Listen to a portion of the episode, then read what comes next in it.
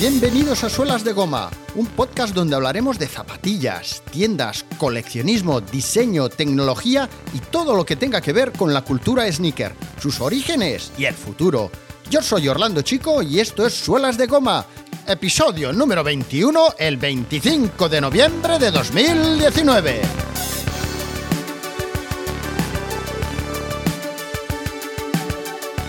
Las Nike Bruin es una de aquellas zapatillas que nunca hubieras dicho que son o eran para jugar a baloncesto. Y resulta que las Bruin fueron nada más y nada menos que las primeras zapatillas de baloncesto de Nike. Su diseño era estéticamente similar a las Nike Cortez, de las que luego os hablaré. Por tanto, las primeras zapatillas de Nike tenían un aspecto que en un principio no podía fallar, ya que las Cortez siempre, siempre, siempre se habían vendido muy, muy bien.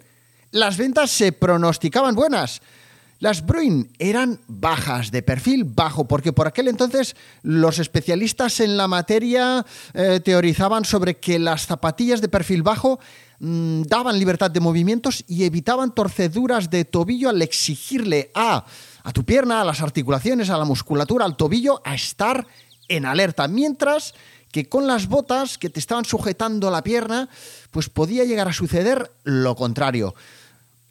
Os puedo decir que eso me lo llegaron a explicar a mí en un campus del, de baloncesto eh, organizado por Aito García Reneses y Manolo Flores, eh, por allí por Granollers, eh, un fisioterapeuta que era del Barça, no recuerdo cómo se llamaba, pero recuerdo perfectamente que nos explicó algo similar que llevar eh, bambas de perfil bajo era mejor que o era preferible a llevar eh, botas. Lo recuerdo perfectamente y recuerdo mejor todavía que a aquel campus vino a firmarnos EPI. Ahí estuvo y lo tengo guardado. Os lo voy a enseñar en los stories. Mi pegatinica de EPI con el patrocinador de Adidas, que en aquel momento era Adidas Originals, con el trefoil y la firma original de EPI que me la hizo a mí ahí, delante mío, ahí, junto a, todos los chavales que estábamos en aquellos campus, aquellos maravillosos campus de baloncesto de verano. Bueno, pues eh, las Bruins salieron al mercado en 1972, que recordad que el 72, muy importante, fue el año en, en que nací yo. Yo nací el 30 de noviembre del 72, o sea, que ir preparando las postales y los regalos para este fin de mes, motherfuckers. Hombre, ahí venga, quiero ahí abrir la puerta, que venga el cartero y venga, le traigo un escalestric, le traigo aquí un tal. Venga, bueno. Uh, bueno, y en el 72 también, uh, bueno, también hubo lanzamientos míticos, no era tan importante como que hubiera nacido yo, pero bueno, venga, va, también. También hubo lanzamientos, muchos lanzamientos míticos de muchas marcas, de, zapatillones, ¿eh? ya os lo he dicho varias veces. Y bueno, tres años atrás, en el 69, el año picarón, se habían lanzado al mercado las Adidas Superstar, las Campus y las eh, Puma Sweat, de modo que Nike llegaba eh, a un terreno donde al menos tres, cuatro marcas estaban disputando el mercado. Adidas, Puma, Converse, eh, por ahí andaban las Pro Kids, todas estaban robándose los balones los unos, a los otros e intentando tirar siempre desde línea de tres. Y antes, mucho antes de que las Breen se hicieran famosas en los pies de actrices y actores de los 70 como uh, Farrah Fawcett, creo que lo he dicho fatal, pero bueno, ya me perdonaréis los que controláis más de inglés que yo. Eh, Farrah Fawcett era una de las tres protagonistas de la serie, de la serie, no de la película, eh, de la serie de Los Ángeles de Charlie. Eh, las vimos en los pies de Michael J. Fox en Regreso al Futuro, que nosotros nos pensamos o recordamos que las Bruin eh, sí, eran famosas por estar en Regreso al Futuro, pero bueno, es que el que en realidad era muy, muy, muy famoso era, gracias a sus series en televisión, era Michael J. Fox, ¿eh? Michael J. Fox era el famoso, no las Nike ni Bruin en aquel momento. Bueno, eh, pues eso, antes de que se pusieran unas Nike Bruin, Farah uh, Fawcett, Michael J. Fox o Tom Hanks en uh, Forrest Gump, fue Geoff Petrie, un jugador de los Portland Trail Blazers, quien en marzo de 1972 las estrenó en un partido de la NBA mostrándolas ante todos los espectadores del Memorial Coliseum, el histórico pabellón deportivo de Portland, Oregón, sede de Nike. Lamentablemente para muchos, esta es ahora una zapatilla que se reedita en muy pocas ocasiones. Eh, y la última que yo recuerdo fue la del 21 de octubre del 2015, cuando Nike relanzó una edición modernizada justamente el mismo día que Marty McFly con sus Nike Green en los pies viajaba con su DeLorean en Regreso al Futuro 2.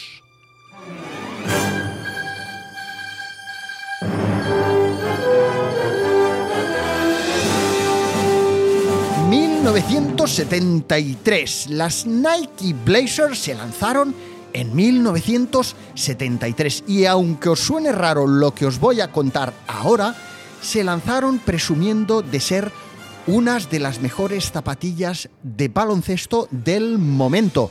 Nike apenas acababa de subir la persiana, de abrir oficialmente sus puertas, pero siendo fieles al carácter de Phil Knight, iban a por todas sin complejos.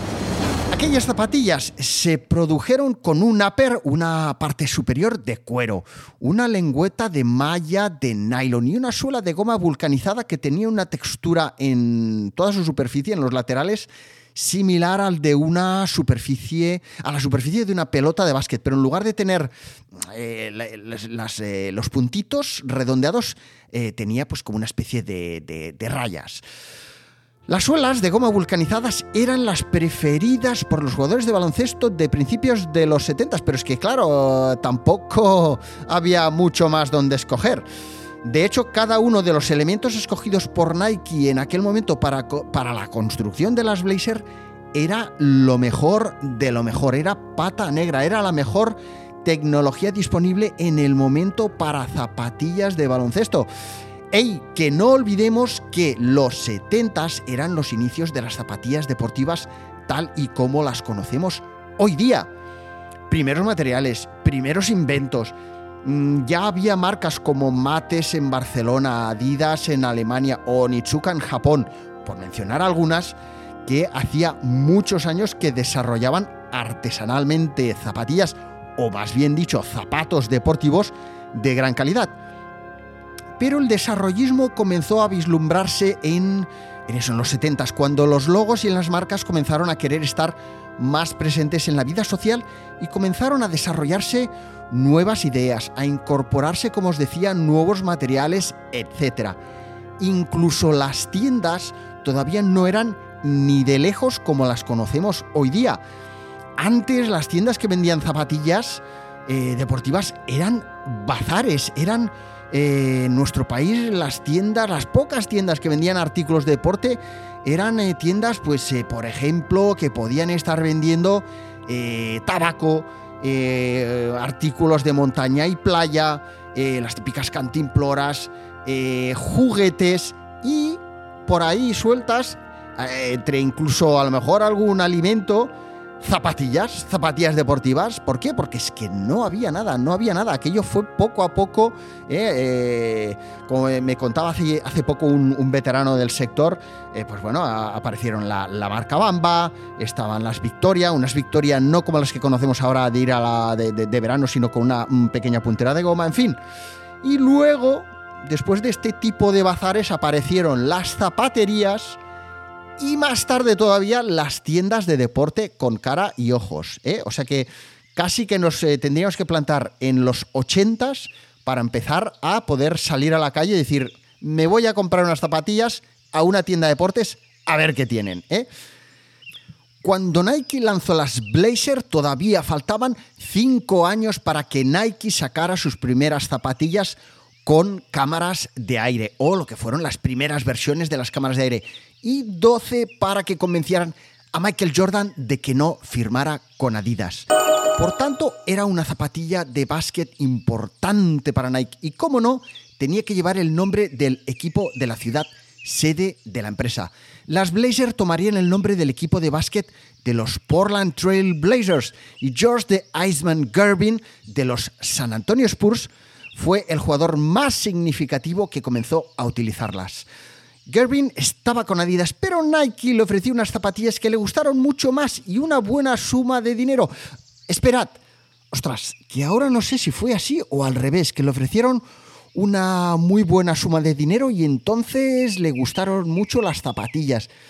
Ostras, no me acuerdo. Bueno, fuera como fuese, Nike, una vez llegó a un acuerdo con eh, Gervin, se aseguró de que las cámaras de los mejores, de las mejores publicaciones deportivas del momento, enfocaran siempre todo lo posible a Gervin saltando a canasta con las Blazer. Y así, con cada una de aquellas magníficas fotografías, se creaban nuevos anuncios. Cada partido se convertía en un momento mágico eh, para el marketing de Nike.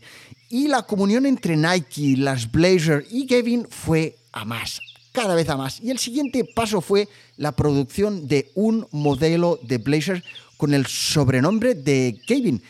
Nacieron las primeras Blazer Iceman.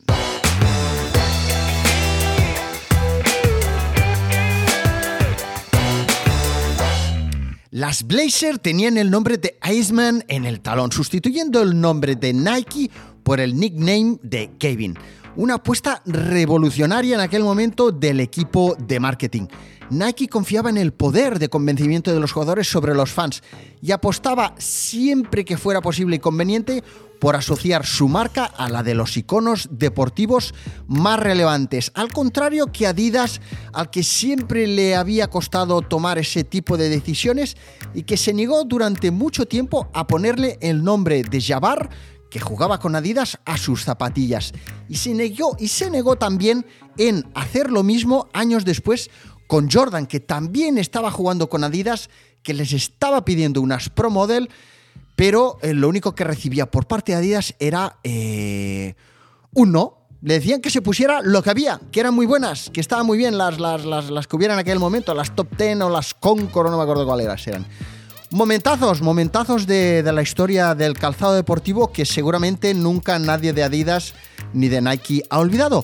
Pues Jordans, aparte, las Blazer comenzaron muy fuerte y tuvieron una amplia presencia sobre las pistas de baloncesto de la NBA, hasta que poco a poco sus suelas y sus materiales pasaron de ser lo mejor, de lo mejor a ser lo más antiguo del saloon.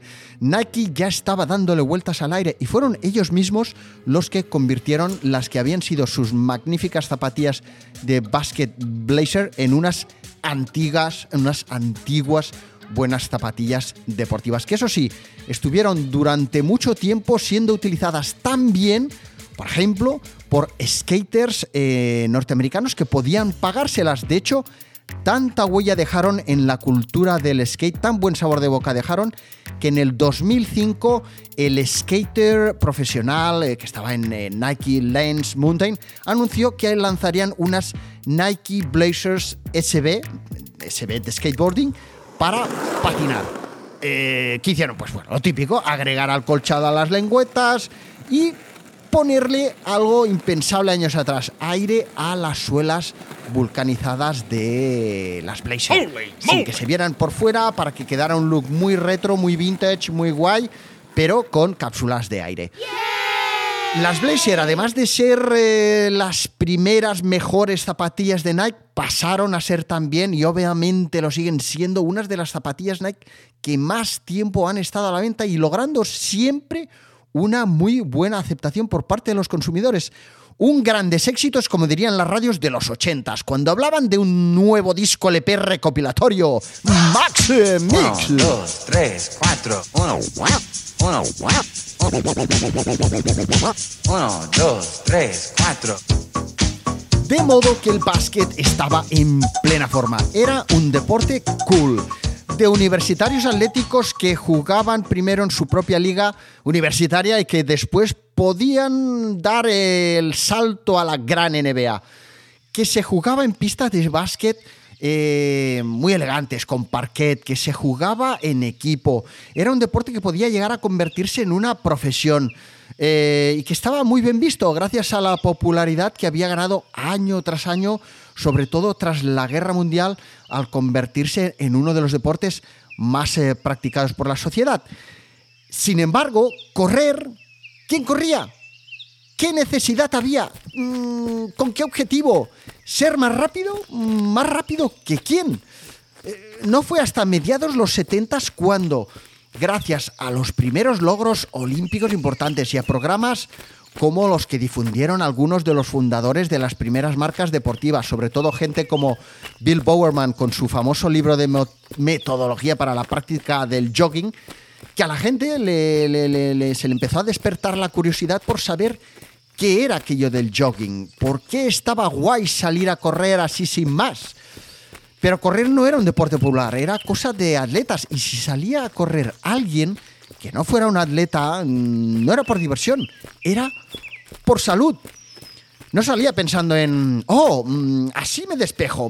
oye, yo salgo a correr y me vienen las ideas mientras corro. Me siento mejor persona, me siento mejor conmigo mismo.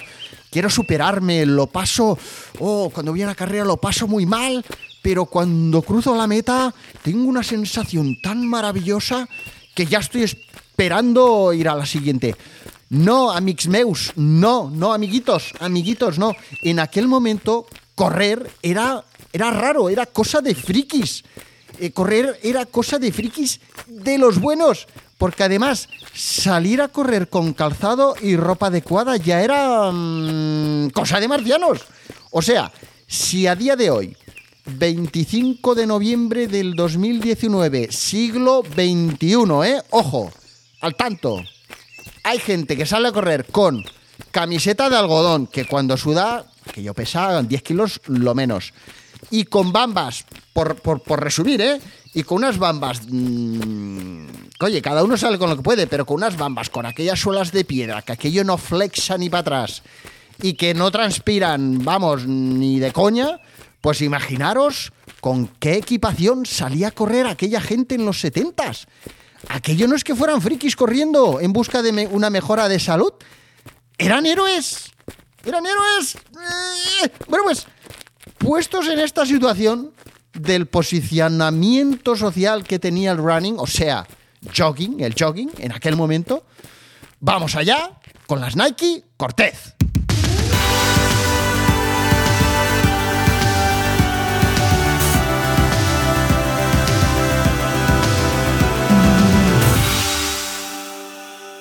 Y tal y como os expliqué en el programa, la llamaremos Nike. Edge puntad ahí en un papelico en el móvil.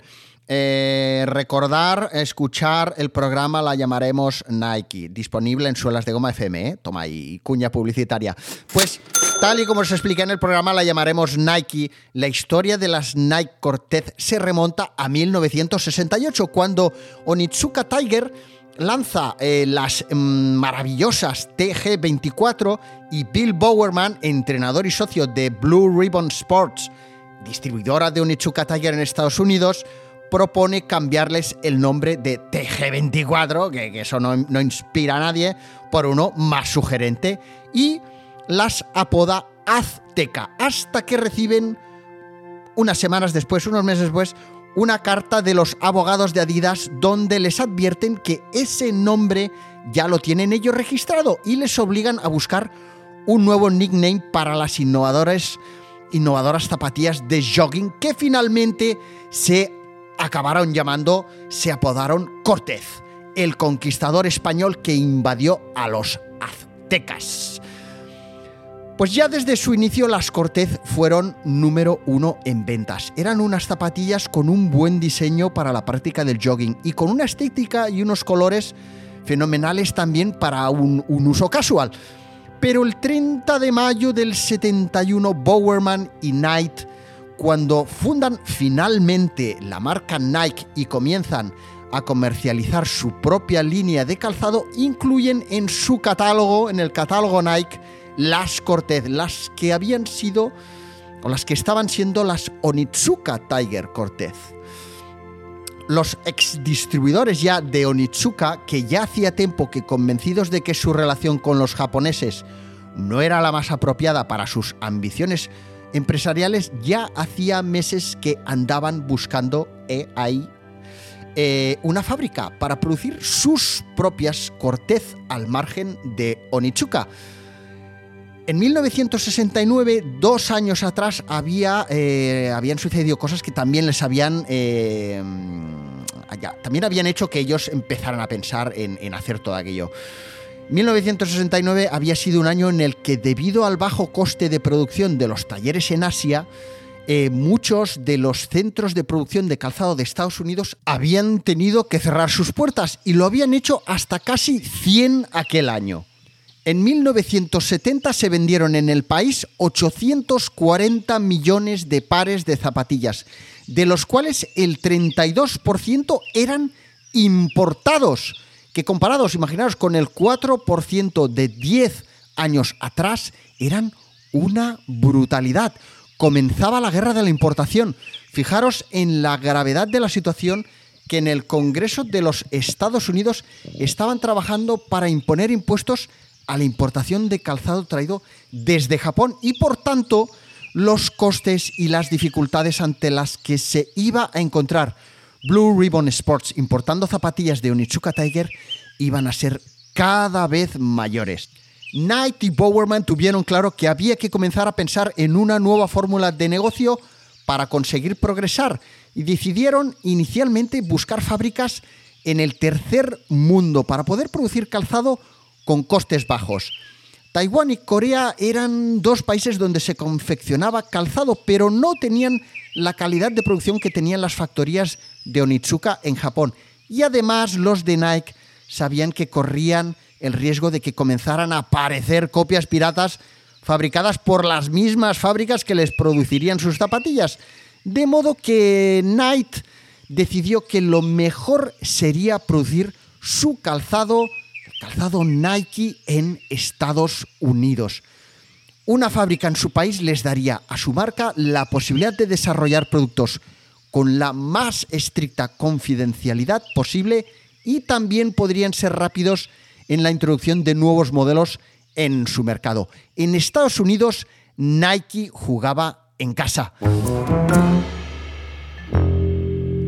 Phil Knight y Chuck Cale, abogado y uno de los inversores de la sociedad que Phil Knight y Bill Bowerman habían creado para poder crecer como empresa, se fueron a ver al propietario de una de las mayores fábricas de calzado de Estados Unidos con la intención de nada más y nada menos que comprarla.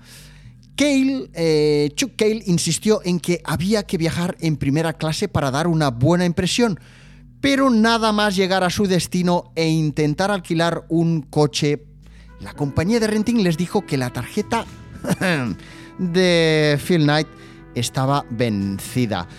Oh, mal comenzaba aquel viaje que les llevó finalmente hasta la oficina del propietario de una de las fábricas más importantes de América, que tras recibirles y escuchar sus eh, argumentos, les dijo que la oferta que le estaban haciendo por comprarles la fábrica era ridícula y que aunque les habían caído muy bien, que le habían encantado mucho sus historias sobre el mundo del deporte y sobre sus escapadas a esquiar y todo aquello, que oye, que muy majos, que gracias por venir, pero que no podía venderles la fábrica a un precio tan bajo y menos todavía venderla a crédito, que era tal y como lo habían propuesto Knight y Chuck Cale.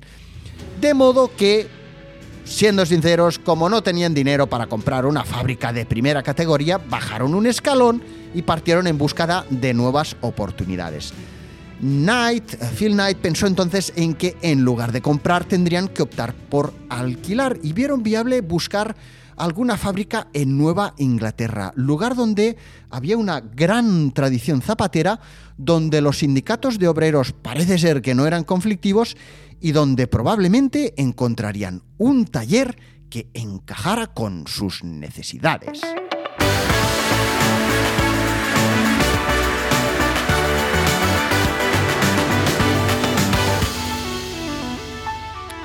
Front Street, número 156, Exeter, Nueva Inglaterra. Phil Knight y Johnson se desplazaron hasta Wexeter, una preciosa población industrial de ladrillos rojos donde estaba la antigua Wise Shoe Company, una fábrica donde en 1910 habían llegado a trabajar hasta 700 empleados. Knight y Johnson abrieron la puerta metálica de la vieja fábrica y gracias a la vibrante luz del sol matinal que entraba por las viejas ventanas rotas de lo alto de las paredes, pudieron ver decenas de viejas máquinas de calzado, botes, bobinas de hilo, muchas palomas y polvo, mucho polvo. El propietario había dividido el enorme espacio de la antigua fábrica en varias zonas y las tenía arrendadas a diversos negocios. Había una pequeña fábrica de hacer galletas, un taller mecánico y una bodega. Como diría un agente inmobiliario, era un local con muchas posibilidades. La siguiente cita en la agenda de aquel día fue en un restaurante de carretera, uno de aquellos eh, sitios sin glamour pero donde se come muy bien. Allí se habían citado con Gian Pietro, un veterano capaz que había pasado toda su vida en fábricas de zapatos, que sabía cómo tratar y orquestar a un equipo de artesanos, cosedores y cortadores, y que conocía las máquinas, conocía la gente y conocía de muy buena tinta las normas escritas y no escritas del sector. Gian Pietro nunca había fabricado unas zapatillas deportivas. Knight abrió la cremallera de su bolsa de mano y sacó lentamente de su interior una muestra de las Onitsuka Tiger Cortez.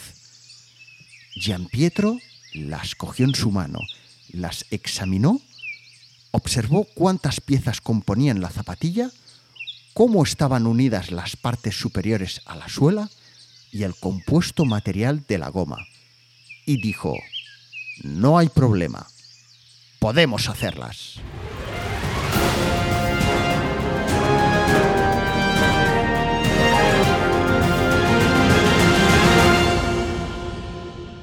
Nike decidió apostar fuerte y comenzar a producir sus Cortez antes incluso de que supieran el resultado del juicio al que iban a enfrentarse contra Onitsuka Tiger. Ambos, Nike y Onitsuka, sabían que el diseño de las Cortez era un superventas. Era un éxito en ventas que ambos querían conseguir. Ambos querían conseguir quedarse con ellas, con las Cortez. El juicio llegó a su fin en 1974 y fue entonces cuando el tribunal resolvió que Nike sería el propietario de las Cortez, de modo que a Onitsuka no le quedó más remedio que pasar al plan B y optar por seguir produciéndolas, pero rediseñándolas para no tener problemas con Nike y cambiándoles el nombre llamándolas Corsair. Tiger Corsair. Nike decidió apostar fuerte y comenzar a producir sus Cortez antes incluso de que supieran el resultado del juicio al que iban a enfrentarse contra Onitsuka Tiger. Ambos, Nike y Onitsuka, sabían que el diseño de las Cortez era un éxito en ventas y ambos querían conseguir quedarse con ellas. En 1974, tras un largo juicio, el tribunal resolvió que Nike sería el propietario de las Cortez, de modo que a Onitsuka no le quedaba más remedio que pasar al plan B y optar por seguir produciéndolas, pero rediseñándolas para no tener problemas con Nike y cambiándoles el nombre, pasando a llamarlas, apodarlas Corsair, Tiger Corsair. Phil Knight ese mismo día se desplazó de nuevo hasta Nueva Inglaterra. Llegó al atardecer y en la fábrica ya no quedaba nadie. Al fondo de la nave había un pequeño espacio donde los trabajadores se cambiaban.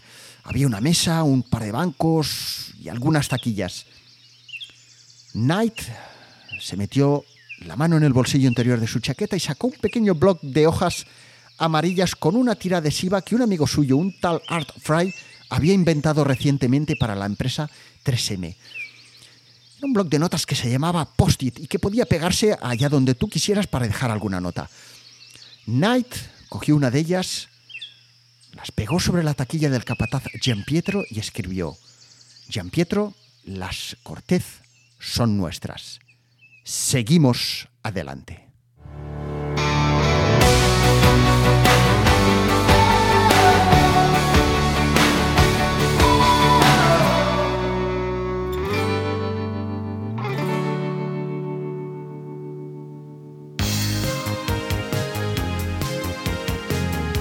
Gracias por haberle dado al play y escucharme desde donde sea que me estés escuchando. Si te gusta Suelas de Goma, suscríbete y dame tu feedback en Apple Podcast con una valoración 5 estrellas y un comentario. Si me escuchas desde iBox, Spotify u otras, dale al like y deja también tu comentario.